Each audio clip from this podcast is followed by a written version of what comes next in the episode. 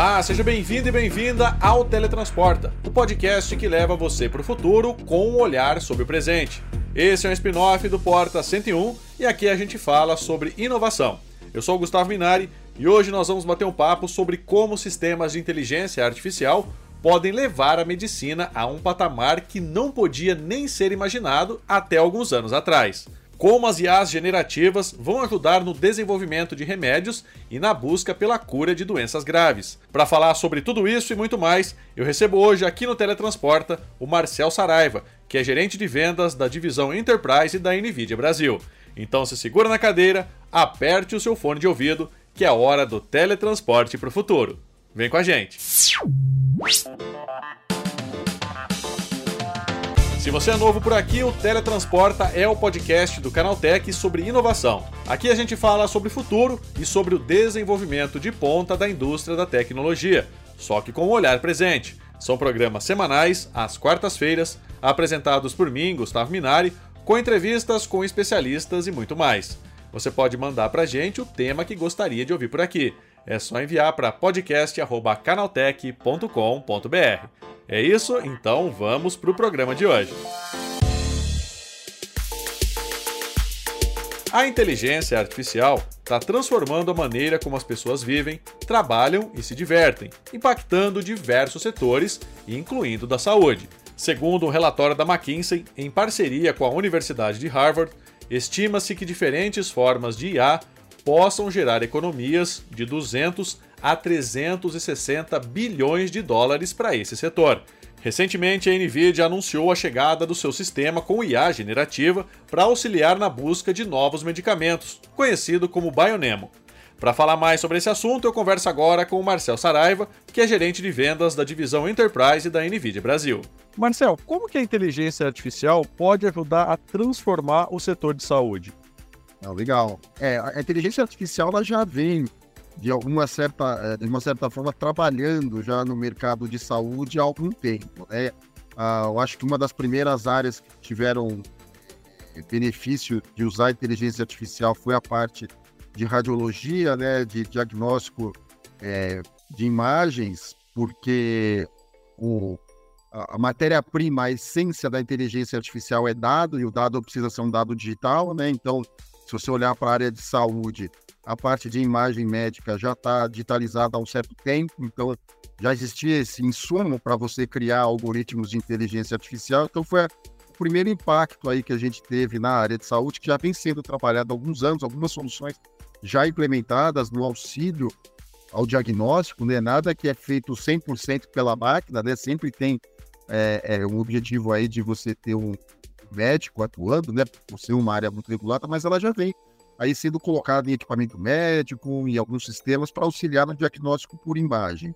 O que está mudando agora é justamente essa transformação da inteligência artificial, expandindo né, de áreas, como você ter só uma área específica com imagem, e agora você poder trabalhar em diversas áreas, é, devido aí, obviamente, à introdução de algumas tecnologias aí, como esses modelos de linguagem natural, de, de, de grande porte, que acabam permitindo novas ideias, novas implementações, e aí sim, em teoria, você sai de um nicho dentro da área de saúde e vai poder tocar todos os ambientes, todas as áreas com essas técnicas, essas tecnologias de inteligência artificial.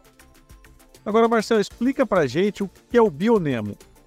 Bionemo, né? Vamos para eu chegar no Bionemo, eu vou voltar um pouquinho para vocês entenderem o, o, nessa jornada onde que a gente chegou. É, os modelos de linguagem natural têm, né, essa técnica de processamento de linguagem natural tem se mostrado uma, uma ferramenta de inteligência artificial muito poderosa. Né? Acredito que muitos de vocês já usaram né, a famigerada ferramenta do chat GPT, né, disso, é, que ela é baseada né, em processamento de linguagem natural, rodando um algoritmo que a gente chama de Large Language Model, um LLM, um modelo de linguagem gigante. Uh, só que esses modelos são genéricos. Então, eles são treinados com dados da internet, eles são trabalhados é, com parâmetros, né, que, que, eles vão correlacionando frases, correlacionando textos, arquivos. Então, assim, eles juntam uma quantidade enorme de dados, começa a trabalhar esse, esse algoritmo para que ele comece a entender a semântica, comece a sugerir alguma coisa, mas baseado no histórico. Só que se você vai para um mundo específico, para uma área específica e faz uma pergunta para um modelo de linguagem genérico, provavelmente ele vai te dar uma resposta que ele não sabe, ou ele vai te falar que realmente não foi treinado com esse material e ele não serve para nada. Né? Então você, você fica meio uma encruzilhada.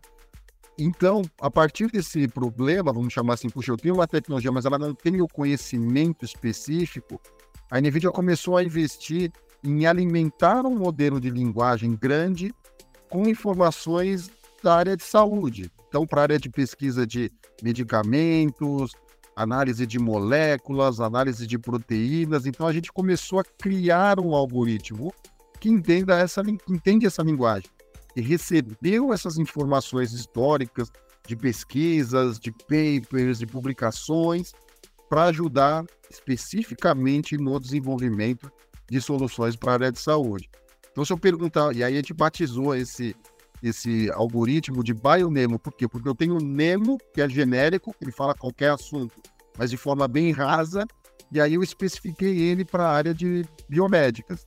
Então é aí que você começa a ver realmente uma transformação do uso dessa tecnologia especificamente para a área de saúde. Então, é, isso não vai acontecer só com saúde, tá? Isso aí a expectativa é que você tenha esses algoritmos é, customizados e ajustados, né, que a gente chama aqui de uma sintonia fina para uma área específica. Então, eu posso treinar ele para, por exemplo, ser um assistente de recursos humanos da empresa, conhecer todos os benefícios da empresa, tudo que está lá dentro de um funcionário, poder fazer uma pergunta e ter uma resposta automática. Posso treinar ele para uma manutenção de máquina. Então, a máquina apresentou uma mensagem de erro, perguntar para esse modelo, para esse algoritmo, puxa, deu essa mensagem de erro, o que eu tenho que fazer para reparar? e ela já sabia te responder na hora. Então, assim, a tendência é que isso aconteça. E para a área de saúde não foi diferente. Então, é um, é um chama-se uma ferramenta, uma plataforma bem interessante. E a gente vê muito a área farmacêutica, né, a indústria farmacêutica que faz pesquisa, que faz desenvolvimento, começar a usar esse tipo de, é, de tecnologia justamente para apoiar o pesquisador, para apoiar quem está desenvolvendo, buscando um novo medicamento, tentando fazer alguma simulação e a máquina sugerir algumas ideias. E aí você vai potencializar a criatividade, potencializar ah, os horizontes aí de quem está pesquisando e desenvolvendo. Marcel, e como que essa IA ela é treinada? É, dá trabalho. não, é, não é. Isso é, é um, um ótimo ponto, né? Assim, é, é o pessoal quando, principalmente quando tem um impacto com uma nova tecnologia, né, às vezes acha que foi feito do dia para noite, né? Foi algo que começou, é, sei lá, no começo do ano passado e de repente virou um produto agora no final do ano. Não, não é assim. Né? Então, ela, ela é trabalhada numa jornada. Então, assim, a primeira coisa que a gente olha é se eu tenho dado. Né? O dado é a, a essência para tudo aí nesse, nesse ecossistema de inteligência artificial. Obviamente que a gente vive aí um mundo digital já um certo tempo, a quantidade de dados que a gente gera por ano é algo absurdo, né? Assim, é uma curva exponencial, então, em teoria, isso facilita um pouco a gente começar a ter aí a matéria-prima. Só que não adianta ser um dado qualquer. O dado precisa ser trabalhado, o dado precisa ser estruturado, você precisa ter algumas é, validados. Se você está colocando dados reais, porque se você alimentar um modelo, treinar um modelo com dados ruins, você vai ter um modelo ruim. Se você treinar uma informação viciada, você vai ter uma resposta viciada. Não tem, não tem muita mágica, né? Então, trabalhar o dado é o primeiro passo muito importante para você dar o pontapé inicial. Depois que você é, é, dá, é, você tem essa informação, você vai ter que buscar algumas técnicas para treinar o modelo. E aí já vem o primeiro alerta.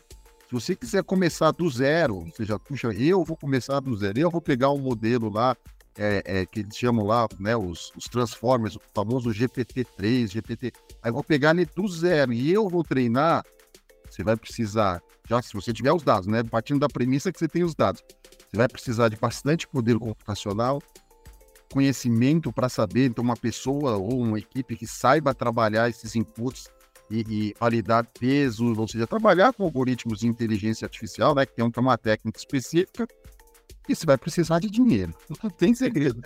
Isso vai custar tanto com pessoas como com poder computacional. Né? Obviamente que a gente ajuda, a NVIDIA contribui bastante aí com as GPUs para acelerar esse processo, mas é, um chat GPT usou milhares de GPUs. E essas milhares de GPUs custam. Na nuvem, para onde você vai pagar por isso. Então, precisa estar preparado. A gente entende que não é, obviamente, todo mundo que pode fazer isso. Sim.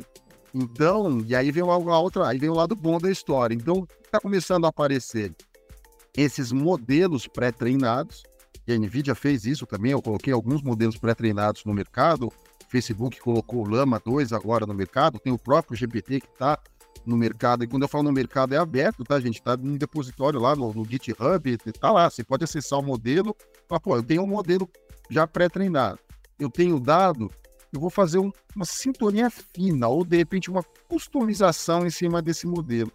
Automaticamente você não sai do zero, você já está sei lá, 60%, 70% da, da corrida é, feita já. Então você vai trabalhar só nesses últimos 30%. E é o que, que facilita? Vai precisar de menos poder computacional, consequentemente, menor investimento, e você vai fazer isso mais rápido. Por isso que agora está tendo um boom aí de aparecer de aplicações e soluções que usam essa tecnologia como base e as pessoas das empresas, startups, corporações, pesquisadores, universidades, estão fazendo só um ajuste fino é, que tende a ser algo mais, é, é, é como eu posso dizer, o custo-benefício muito mais interessante. Ou seja, você consegue um investimento bem menor fazer uma coisa muito boa num tempo bem, bem reduzido.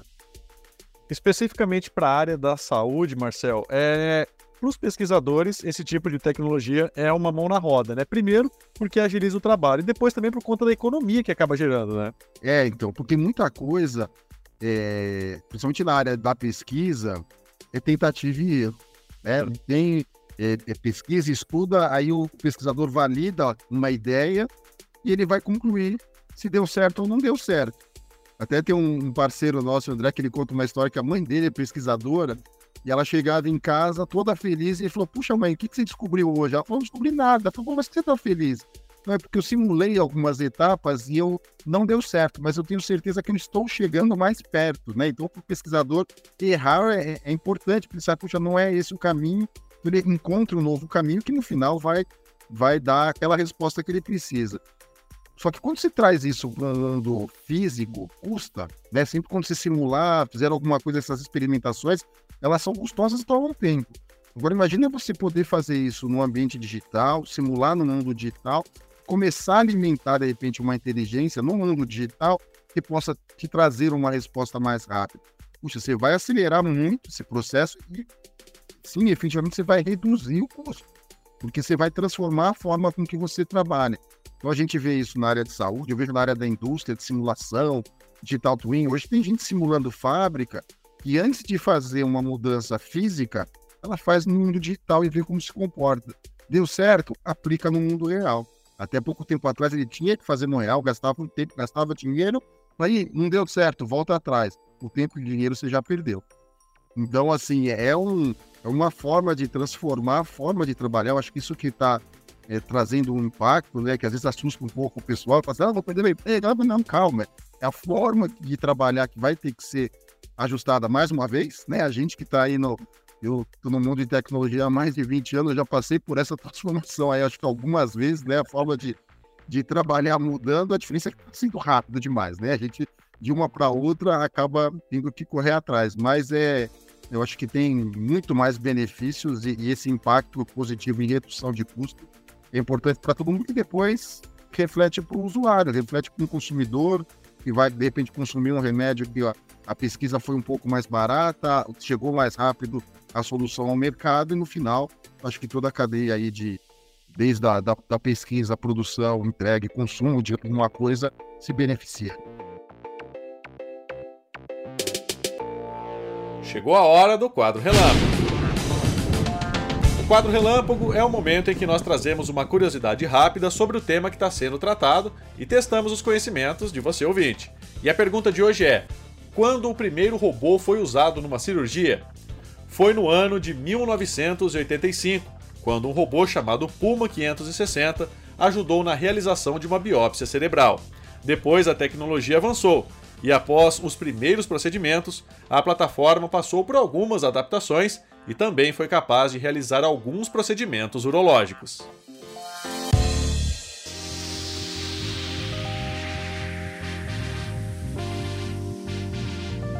Marcel, e esses sistemas, eles já já estão sendo usados em escala comercial, né? Como é que funciona isso, né? É, nós, réis mortais, já, já podemos nos beneficiar desse tipo de tecnologia ou ainda não?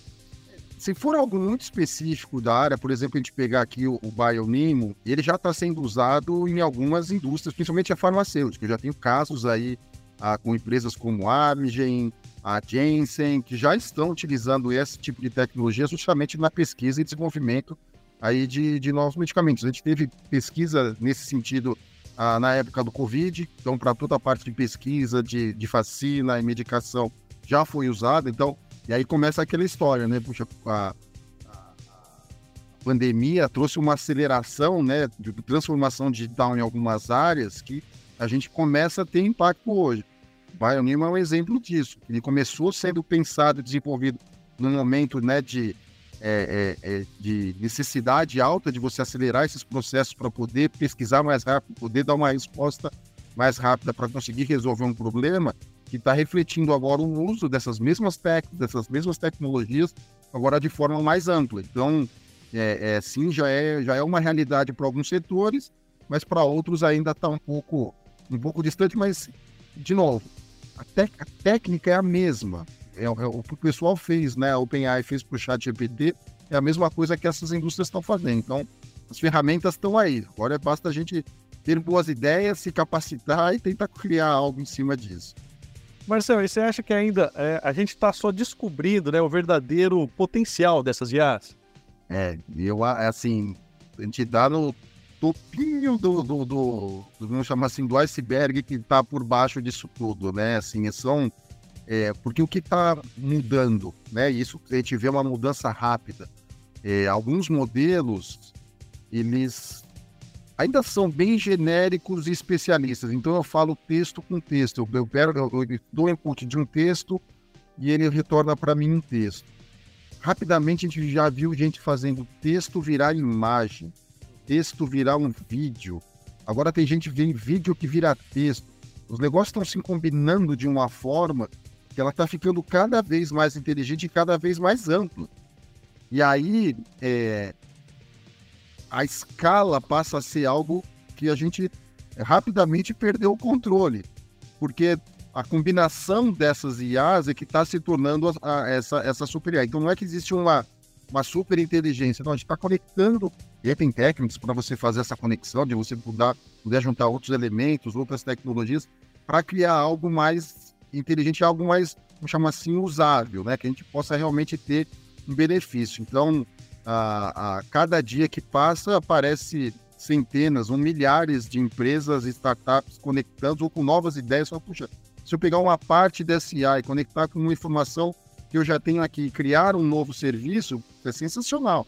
Então, isso que eu acho que tem acelerado bastante e aí vai ampliar essa oferta de soluções e aplicações. A gente vive é, eu, eu, trabalho bastante aqui né, no mundo corporativo e, e, eu, por exemplo, vou dar um caso aqui do mercado financeiro.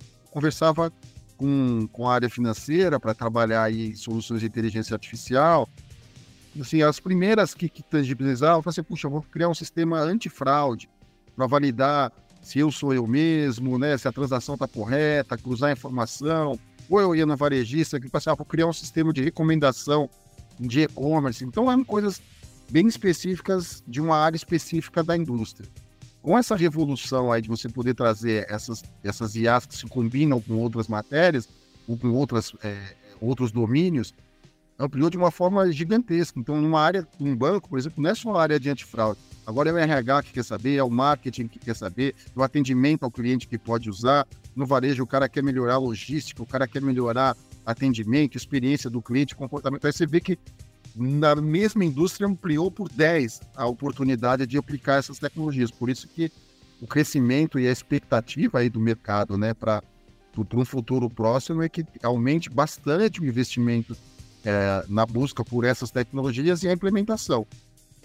E Marcelo, você acredita que as IAs elas podem ser o primeiro passo para a descoberta de, da cura de doenças graves? A gente tem o câncer, Alzheimer, Parkinson. A gente pode estar tá começando a entender isso para, no futuro próximo, descobrir a cura para essas doenças. Sim, sim. É, é, ela vai ser uma ferramenta. Isso, assim, é duro falar de futurologia, né? Para a gente cravar alguma coisa, mas é, grande, o que a gente percebe é justamente a capacidade de você poder é, é, dessas máquinas aprender com o conhecimento que a gente já gerou, né? Que essa é a base do, da, da informação.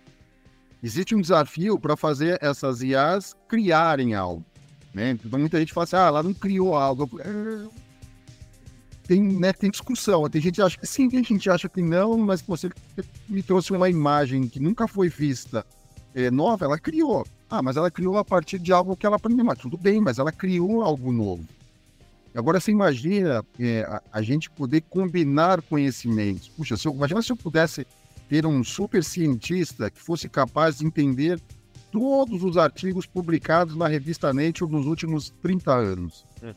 Nosso melhor cientista do planeta, ele não consegue. O ser humano é, é, não chega, a gente não tem essa capacidade para algo específico, muito específico, a, a gente com certeza ainda está. É, o nosso cérebro é capaz de fazer coisas que a máquina ainda não faz, né? Bem, ainda tem uma distância. Mas você poder agregar esse conhecimento, centralizar essa informação e ela começar a te trazer sugestões, isso vai ser disruptivo. E a gente, assim, e não precisa ir longe. A gente é, teve um caso já antigo, de, até, não sei se ainda está em cartaz lá no Netflix, tem um, um, um seriadinho lá, uma minissérie do AlphaGo, que os caras treinam uma inteligência artificial para jogar o joguinho com há 20 anos atrás lá o Kasparov enfrentou o computador lá da IBM para jogar xadrez, eles fizeram a mesma coisa para jogar um joguinho aí o oriental super famoso, super difícil, muito mais complexo que o xadrez, que é o Go, e a máquina criou uma jogada que nunca foi feita. E os especialistas, na hora que eles estão assistindo o torneio, né, contra o super campeão lá, falou assim: a máquina errou. E aí a turma que estava programando foi olhar os códigos e falou assim: cara, aparentemente ela não errou, ela só fez uma jogada que nunca tinha sido feita. E aí os caras falaram assim: ah, então não vai dar certo. Não, ele foi a maior vitória, foi com uma jogada que o cara pôs a pecinha num lugar que ninguém nunca tinha imaginado. Então a máquina criou.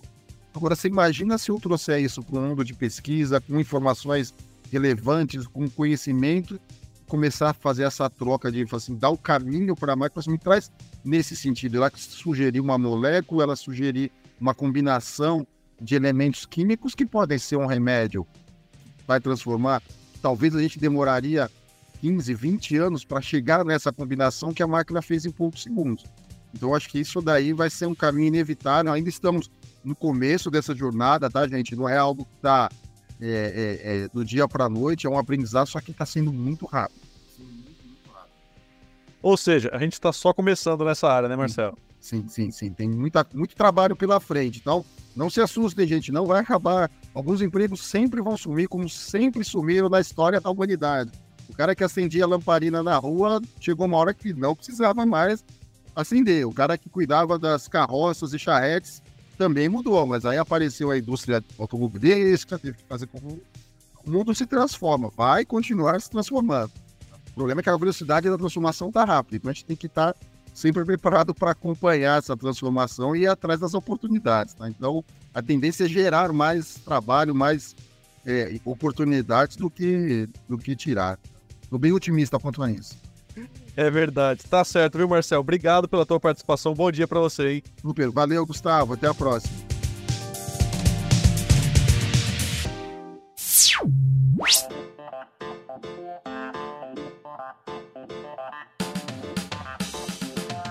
É isso aí, o nosso Teletransporta de hoje, falando sobre como as inteligências artificiais vão ajudar no avanço da medicina, está chegando ao fim.